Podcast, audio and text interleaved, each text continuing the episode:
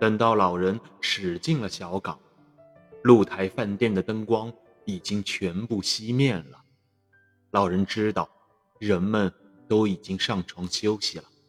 海风一步步的加强，此刻刮得更猛了。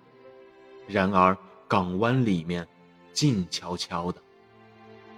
他直驶到岩石下一小片卵石滩前，没人来帮他的忙，一个人都没有。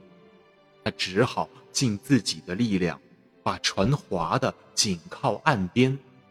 最后，他跨出船来，把它系在一块岩石上。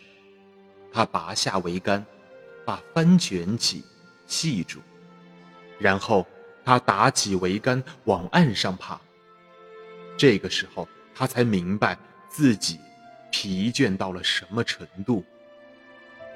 他停了一会儿，回头望去，在街灯的反光中，他看见那鱼的大尾巴直竖在小船的船梢后面。他看清它赤裸的脊骨像一条白线，看清那带着突出的长嘴的黑乎乎的脑袋。